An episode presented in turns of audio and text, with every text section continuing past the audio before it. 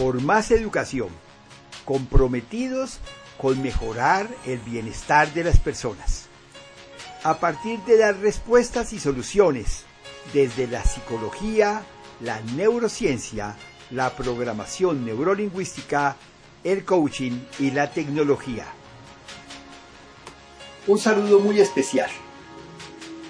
Estamos en la segunda parte de un proceso que estamos siguiendo de cómo lograr una mejor versión de nosotros mismos. Para esto nos estamos basando en un formulario que tiene 15 preguntas. En esta ocasión estamos en la segunda. La voy a leer. Sé cómo es mi forma particular de aprender y construir conocimiento. Esta pregunta se refiere a qué tanto me conozco yo. Es normal que cuando nos presentemos damos nuestro nombre, decimos normalmente nuestra profesión, o si es ante amigos, comentamos si uno está casado, si tiene hijos, dónde vive, pero no mucho más que eso. Imagínate por un momento que tienes que hacer una presentación tuya, realmente tuya, que debe durar por lo menos cinco minutos, donde tú digas de una manera muy concreta, muy exacta, cómo es tu forma de interactuar, cómo es tu forma de percibir el mundo, cuál es tu proceso en el cerebro para construir conocimiento, cómo es tu desarrollo emocional, cómo es tu proceso de toma de decisiones y la forma como gestionas las emociones. Cualquiera de nosotros deberíamos ser capaces de contestar todo esto. Esto, si lo hacemos bien, la verdad toma más de cinco minutos. Y va mucho más allá de nuestro nombre, va mucho más allá de nuestra profesión, de nuestro trabajo. Eso quedaría realmente de último. Te animo a que tomes alguna forma de registrar y piensa cuál sería tu presentación que no incluya ni tus estudios ni tu trabajo. Puedes incluir tus intereses, puedes incluir lo que te apasiona, lo que piensas hacer cuando no estás trabajando. ¿Quién eres tú? Podría uno pensar que las aplicaciones para buscar pareja, como Tinder y muchas de las que hay, tratan de identificar quién eres tú.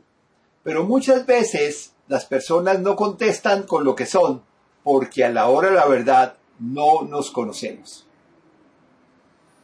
En esta parte es una invitación a que hagas un proceso de autoconocimiento. Cuando estamos trabajando en una sesión de coaching, yo acompaño a las personas a que descubran cómo son. Les ayudo a entender cómo son, desde todos estos puntos de vista. El primero, tal vez vamos a comentar acá, es cómo es tu forma de percibir el mundo. Uno con frecuencia escucha personas que dicen, no, el vaso está medio lleno, y el otro se voltea y dice, no, qué pena, el vaso está medio vacío. Esa sola, ese solo comentario muestra una forma totalmente diferente de percibir el mundo. Lo único objetivo y real es que el vaso está medio lleno. Que está medio vacío o que está medio lleno ya son percepciones, son apreciaciones particulares de cada uno. Y alguien dirá, no, es que tú eres muy optimista, tú todo lo ves, ¿no? Del lado positivo, es que tú todos los vasos los ves medios llenos y el otro dice, no, es que tú eres muy pesimista, todo lo ves como, mira, ya casi se está acabando. Esas letreros, esos labels que a veces se le ponen a las personas de optimistas y, y pesimistas, es un pobre letrero para describir a alguien. Tenemos que ir más lejos. Hay personas, por ejemplo yo, que me gustan muchísimo las imágenes soy sensible a las imágenes. Prefiero ver una buena imagen, una buena fotografía. Personalmente a mí me gusta la fotografía. el color o si es en blanco y negro, la sombra, cómo lograron ese efecto con solo blanco y negro. Mientras que hay otras personas que son altamente sensibles a los sonidos, a la voz. Algunos de ustedes dirá, pero Mauricio, ¿cómo gritas? A veces te equivocas al hablar. Tu tono de voz no me gusta tanto. De pronto deberías hablar más suave. Otros dirán, ¿por qué no hablas más despacio? Sensibles a los sonidos. Y en algunos momentos dirán, yo prefiero llegar a mi casa y hasta ver la televisión sin sonido. Prefiero leer los letreros para poder tener un descanso de los sonidos que me embarcan en el día a día, en la oficina, en el transporte, en las grandes ciudades. Necesitan como un rato de aislarse.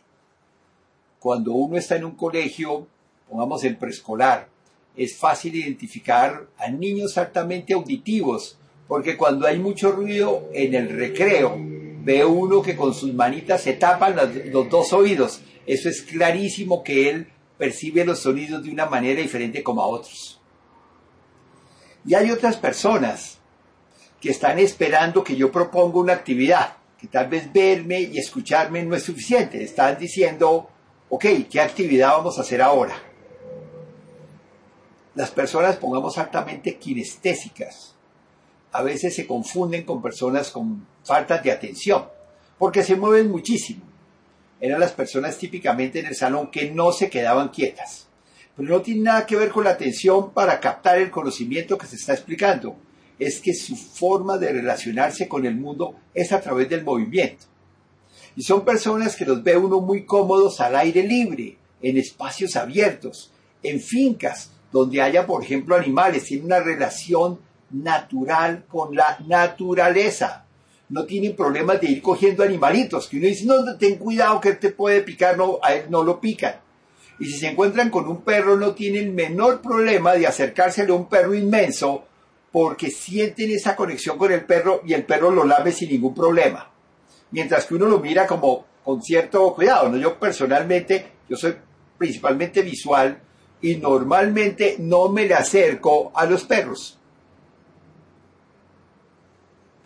Entonces, ese conocimiento de cómo somos en la primera parte es terriblemente importante, porque va a explicar muchísimo, muchísimo de cómo actuamos, cómo nos comportamos en los diferentes momentos de la vida. En el colegio, obviamente en la universidad, en el trabajo. Pongamos una persona altamente auditiva que le toque compartir espacios donde hay personas hablando por teléfono, donde el otro llega y habla del partido de fútbol a dos metros de él, donde otro le propone que si van a comer algo. Esas interrupciones, esos sonidos, hacen que esta persona no se concentre.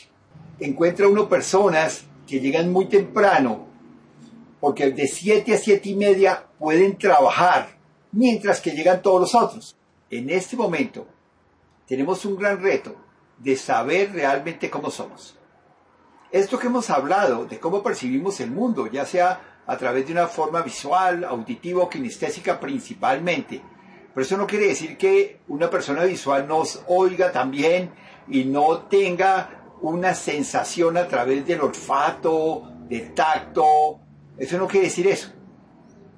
Realmente si usamos todos nuestros sentidos pero preferentemente preferimos unos sobre otros de una manera natural hasta que aprendamos a utilizar los otros al mismo nivel. Si ni siquiera estamos al tanto de cuál usamos preferencialmente, ¿cómo puedo potenciar los otros? Por ejemplo, cuando una persona va a una cata de vino y le enseñan, al principio a algunos les cuesta muchísimo trabajo, mientras otros parece que son naturales con el conocimiento, con el entrenamiento, de pronto desarrolla sus habilidades como catador. Pero empezó conociendo que no las tenía. El mensaje que quiero dejar acá es que tenemos que saber más de nosotros. A partir de esta percepción, el cerebro construye conocimiento. ¿Cómo es mi forma natural de aprender? Hay personas que dicen, no, yo sí necesito ir a una clase presencial, mientras que otros dicen, yo soy muy buen estudiante, pero muy mal alumno.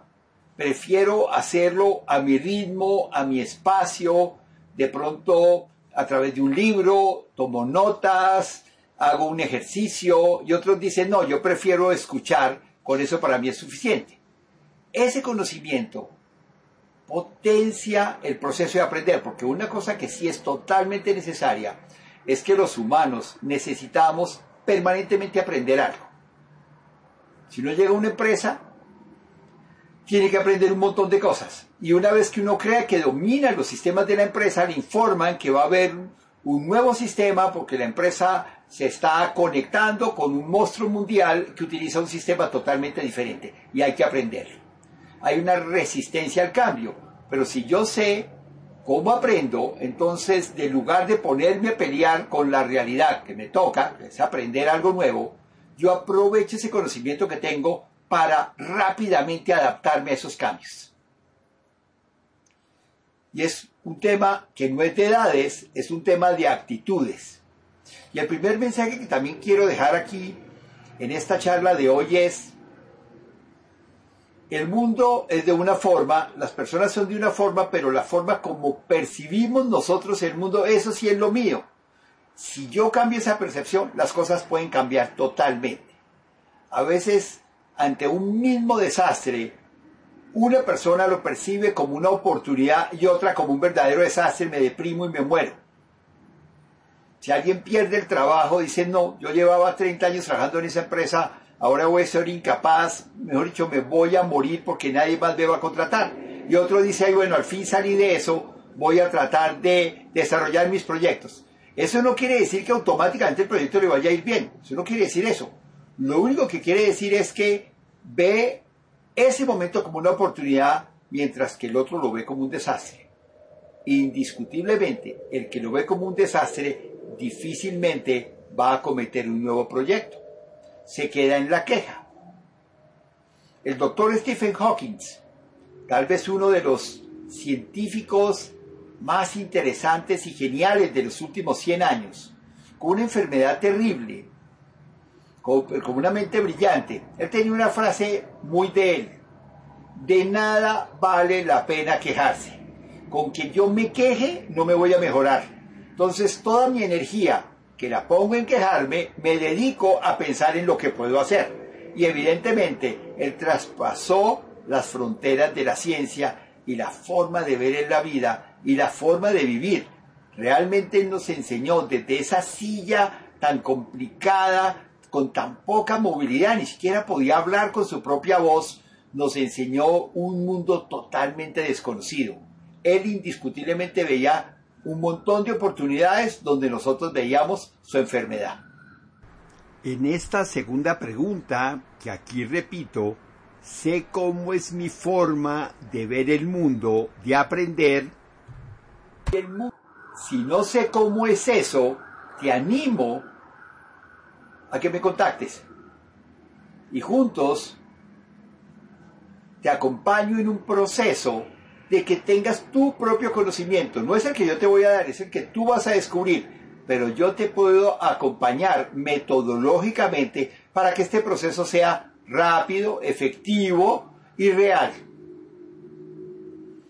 De nuevo, mil gracias por acompañarme en esta segunda charla de esta serie para buscar un mejor estado de bienestar.